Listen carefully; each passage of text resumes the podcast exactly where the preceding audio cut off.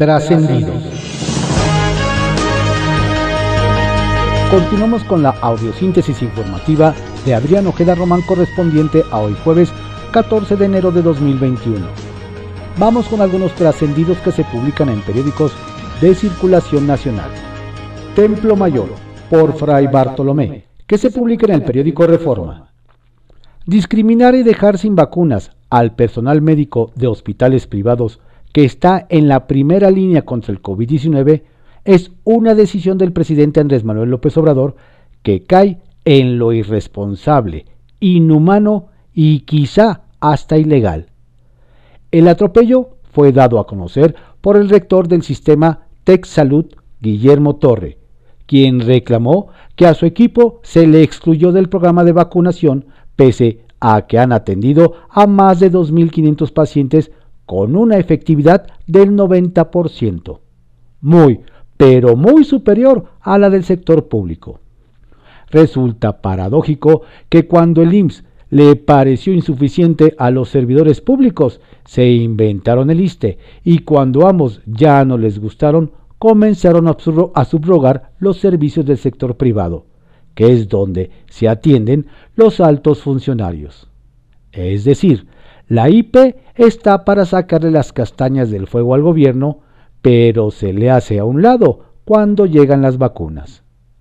El colmo es que hace apenas unos días el canciller Marcelo Ebrard agradeció públicamente a Torre y al Salud por su apoyo en la lucha contra la pandemia, pues entre otras muchas cosas lograron traer a México la vacuna alemana. Aplauso en el discurso y puñalada por la espalda. Por lo visto, López Obrador quiere llevar la polarización médicos del pueblo y médicos FIS hasta un tema que no debería ser político, la salud de las y los mexicanos. Hablando de postulaciones bizarras, ¿quién cree que quiere competir otra vez por la gobernatura de Baja California? Exacto, el impresentable Jorge Han Rong el priista está en pláticas para registrarse como precandidato del PBC. Se trata de un pequeño partido local sin muchas posibilidades de ganar, pero con el cual Han Rong pretende presionar a la alianza PRI-PAN-PRD para que lo unjan como candidato a suceder a Jaime Bonilla. ¿Será requisito de ley ser un impresentable para aspirar al cargo? La dirigencia panista ya dijo que el exalcalde de Tijuana está más que descartado y que, de hecho, será una mujer la que compita por la coalición opositora.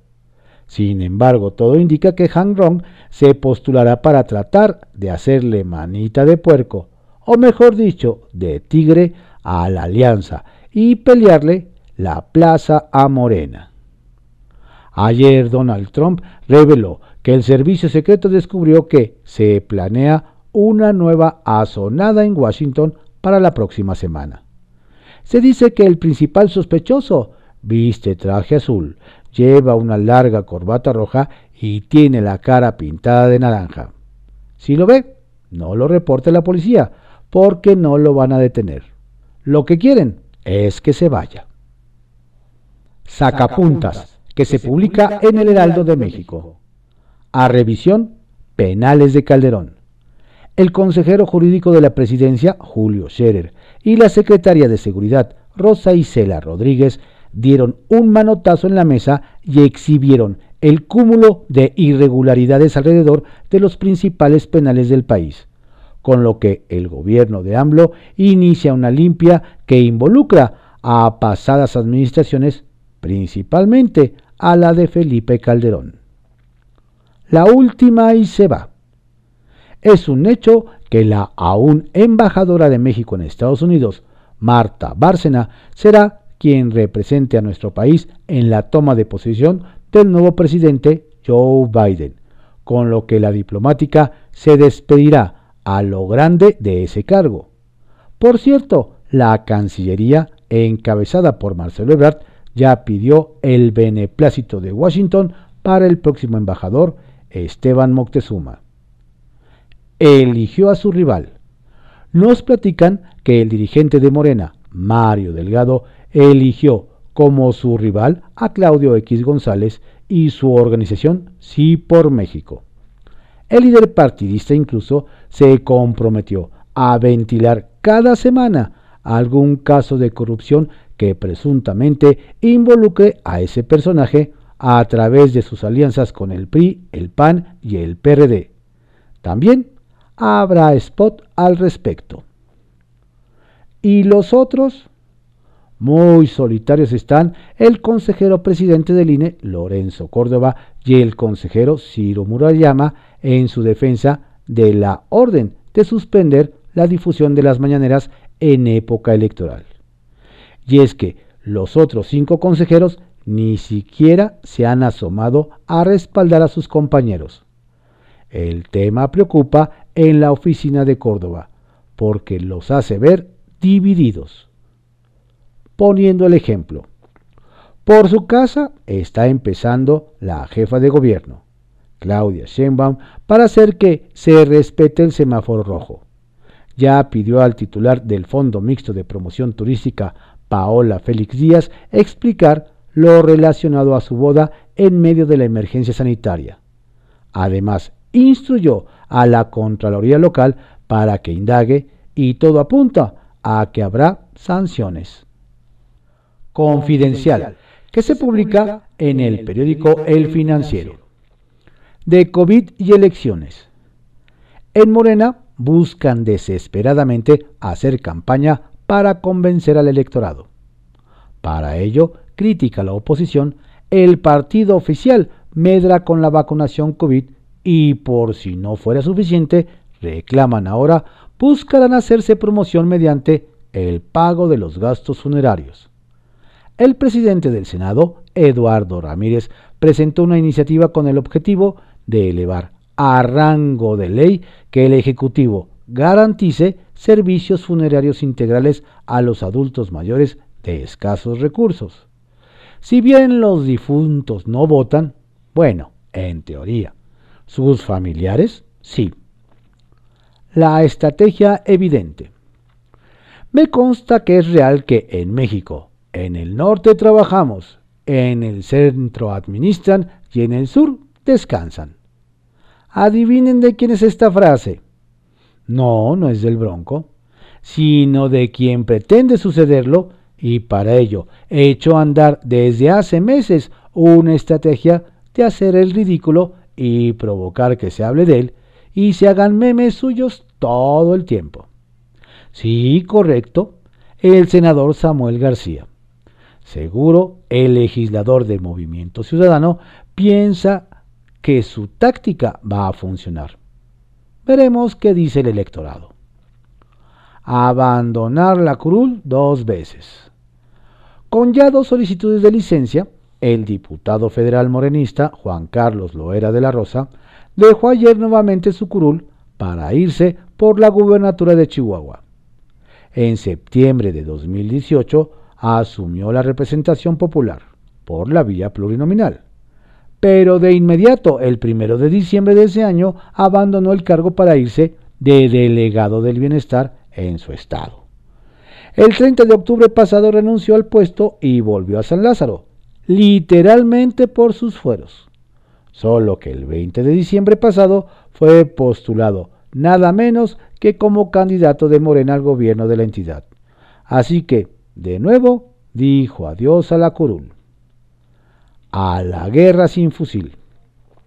El presidente y subsecretario de Derechos Humanos de Gobernación, Alejandro Encinas, echó al ruedo al secretario de la Defensa Luis Crescencio Sandoval, a quien pareciera lo han mandado a la guerra sin fusil. Ahora, para rendir cuentas el próximo 20 de enero ante el grupo interdisciplinario de expertos independientes del famoso J por la desaparición de los 43 normalistas de Ayotzinapa. Los padres de los estudiantes acusan al ejército de estar dosificando esa información, pues existirían decenas de uniformados presuntamente implicados en los hechos. El general secretario, por cierto, asistió ayer por primera vez a la reunión que periódicamente se realiza en Palacio con los padres, quienes nuevamente salieron inconformes. PRI cura en salud a Fernando Espino. En las investigaciones del incendio del metro, saldría salpicado el semiterno dirigente del sindicato Fernando Espino Arevalo, de histórica militancia preísta, según cuentan diputados morenistas. Por ello, el PRI ya comenzó su defensa para curarlo en salud. Y es que ayer en la sesión virtual de la Comisión Permanente, la bancada tricolor acusó que las fallas y el abandono del metro se deben a la austeridad republicana ordenada por el Ejecutivo. Ahí están las consecuencias, sostuvo el diputado Cruz Juvenal Roa, del Revolucionario Institucional. Problemas en Morena, en Magdalena Contreras. Nos cuentan que en Morena, Ciudad de México, están muy enojados con el tema de las candidaturas, especialmente en Magdalena Contreras, donde dos expriistas cercanos a Cuauhtémoc García de la Torre que por cierto tiene una investigación abierta en la capital por trata de personas, están aspirando a cargos de elección popular. Son Héctor Huijosa y Fernando Mercado, cercanos al rey de la basura. ¿Será que Héctor García Nieto, presidente de Morena en Ciudad de México, se va por la libre y permite el ingreso de dichos personajes?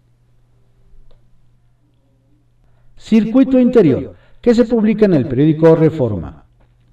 En grupos de WhatsApp internos dicen que el titular de Turismo Capitalino, Carlos McKinley, está pidiendo a sus trabajadores intensificar el trabajo voluntario en el C5. Para predicar con el ejemplo, aclara que los secretarios están haciendo guardias nocturnas desde la semana pasada llama también a sumarse a la donación de aguinaldo, pues lo que se recaude se está utilizando sobre todo para equipar ambulancias. Hasta ahí, pura solidaridad. Pero quienes laboran en la dependencia aseguran que los exhortos se hacen acompañar de amenazas de despido.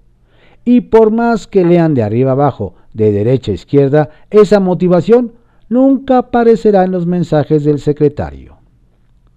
Por cierto, cuentan que en al menos tres hospitales los directivos se la están jugando con tal de contener un poco las fatigas de su personal.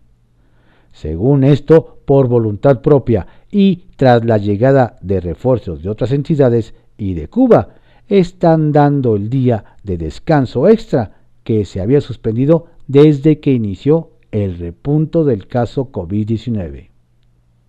Bajo reserva, que se publica en el periódico El Universal. Otros datos de la mujer que estuvo con López Gatel en la playa. En los últimos días generó gran expectativa mediática el viaje del subsecretario de Prevención y Promoción de la Salud, Hugo López Gatel, a las playas de Oaxaca.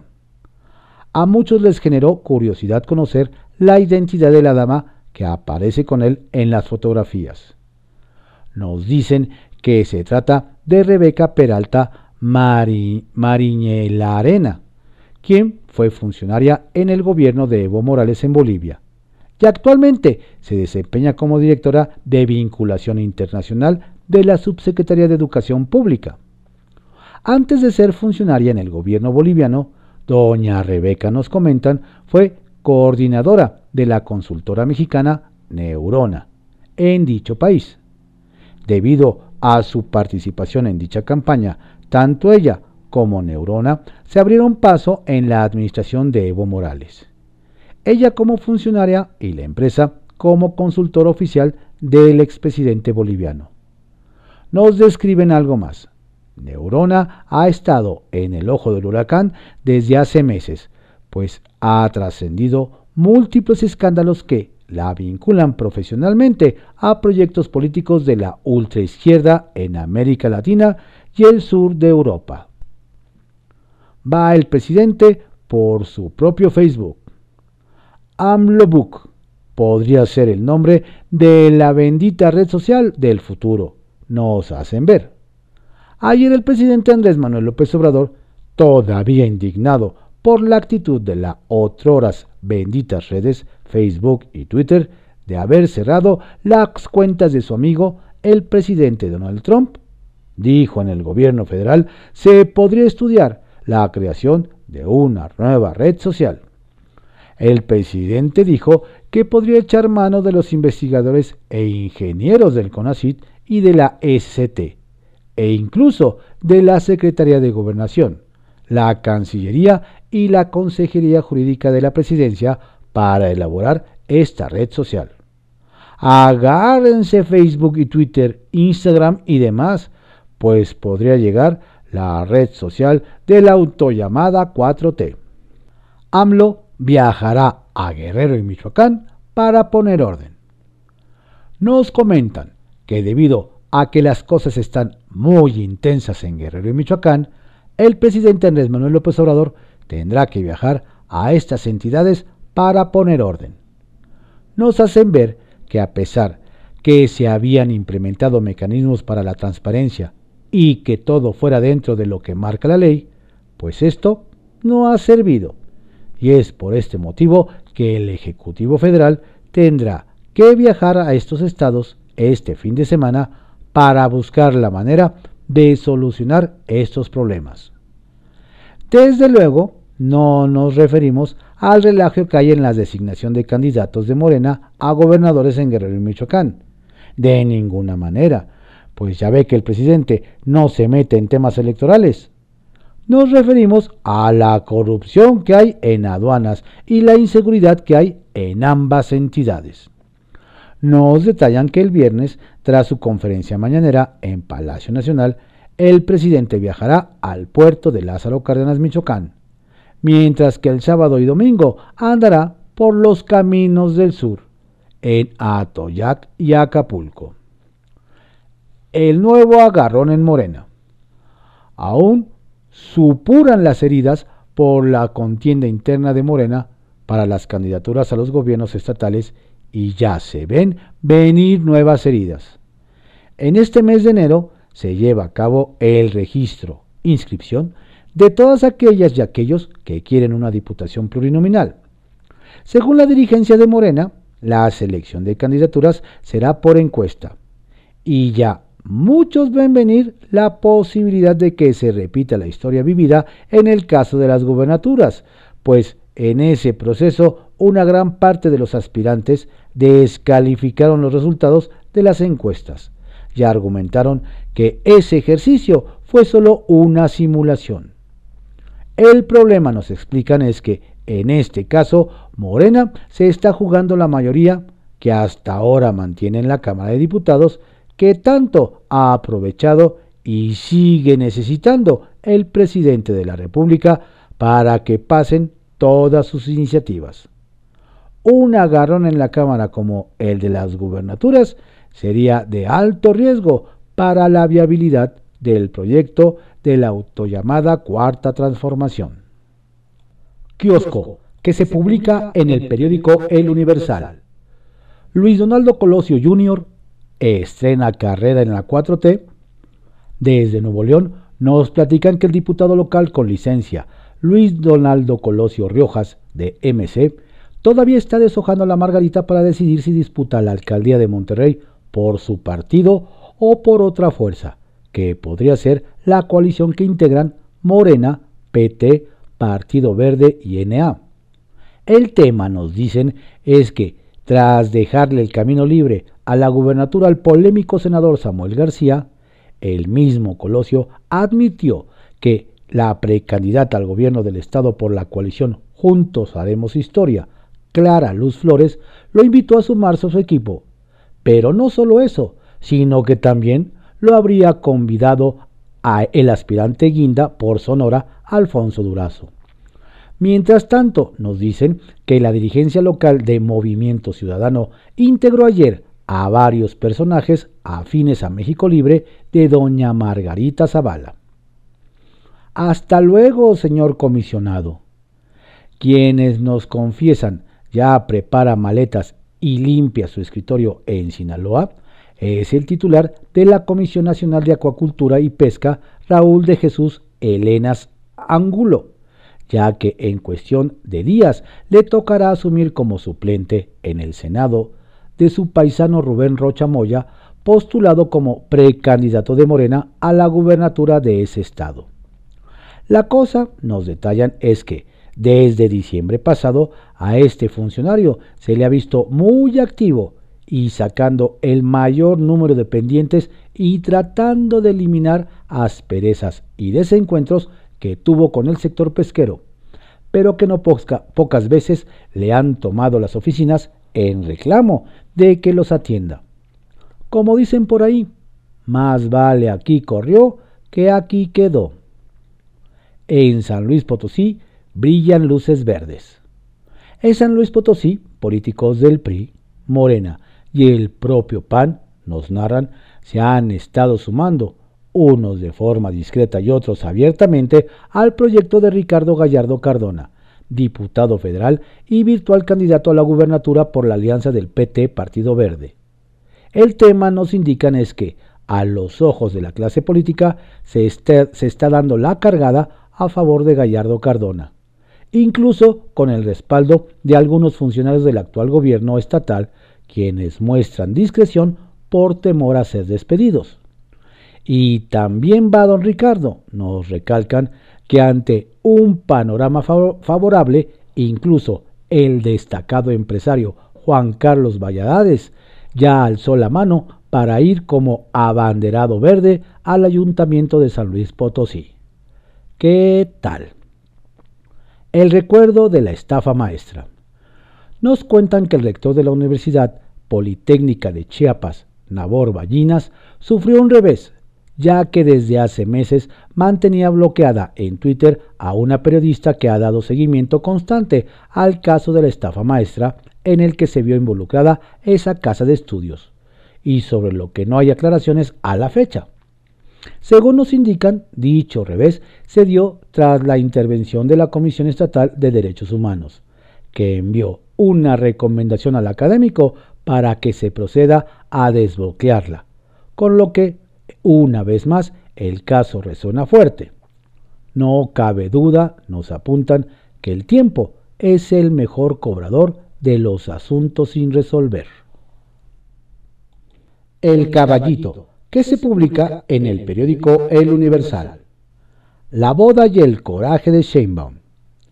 Dicen que por amor todo se vale, hasta contraer nupcias en plena pandemia y hacer pasar un tremendo coraje a la jefa de gobierno, Claudia Sheinbaum. Tal es el caso de la directora del Fondo Mixto de Promoción Turística, Paola Félix, quien en redes sociales difundió su enlace matrimonial por la iglesia, ceremonia que fue oficiada por el obispo Carlos Aguiar Retes y que por redes le valió un sinnúmero de críticas.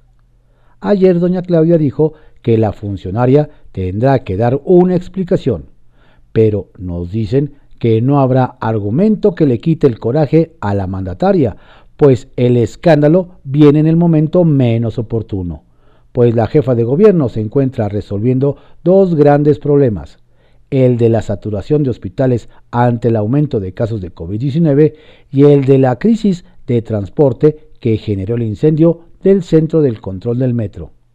No está el horno para bodas, nos dicen. Efectos colaterales del incendio.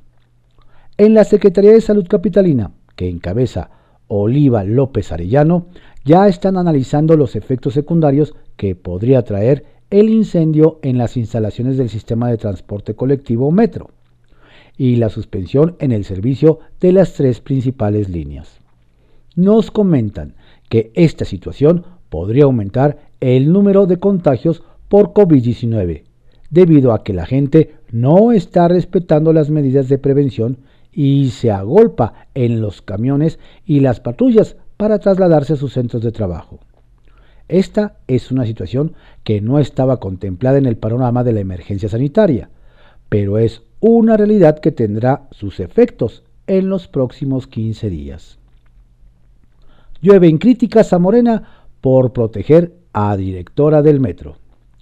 Duras críticas recibieron ayer los diputados de Morena a través de redes sociales, luego de que durante la sesión de la comisión permanente se opusieron tajantemente a que se citara a comparecer a la directora del metro, Florencia Serranía, por el incendio en sus instalaciones y la forma en que ha evadido su responsabilidad.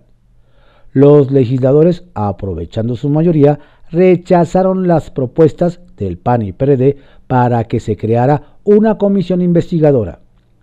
Los diputados están repitiendo viejas prácticas de otros partidos que los llevaron a la derrota. Parece que no aprendieron. Fueron tan solo algunas de las críticas que les llovieron. Trascendió que se publica en el periódico Milenio.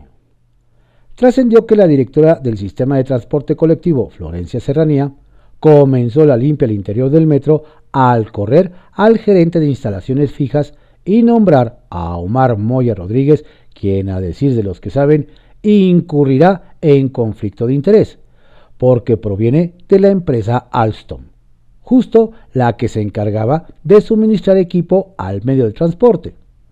A esto se suma la salida obligada de otros ingenieros y personal de áreas técnicas a los que les van a achacar la responsabilidad del incendio del pasado sábado, derivado de la falta de mantenimiento.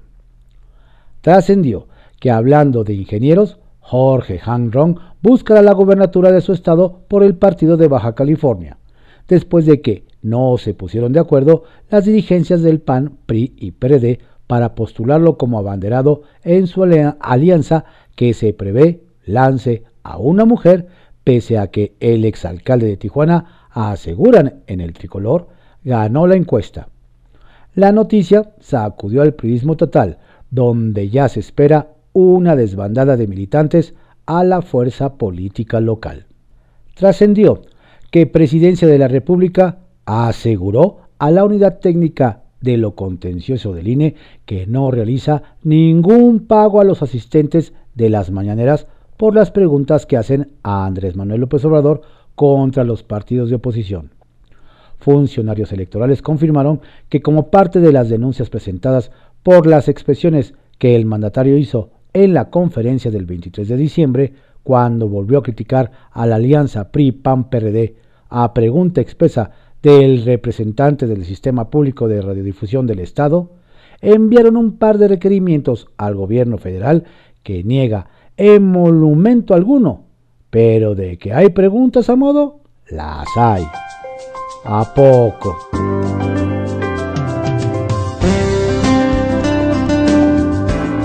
Estos fueron algunos trascendidos que se publican en periódicos de circulación nacional en la audiosíntesis informativa de Adrián Ojeda Román, correspondiente a hoy jueves 14 de enero de 2021. Tenga usted un excelente día. Por favor, no baje la guardia. Si puede, quédese en casa. Si tiene ah, que salir a alguna situación, por favor, Cuídese, use de buena manera el cubreboca, lávese constantemente las manos y mantenga su sana distancia.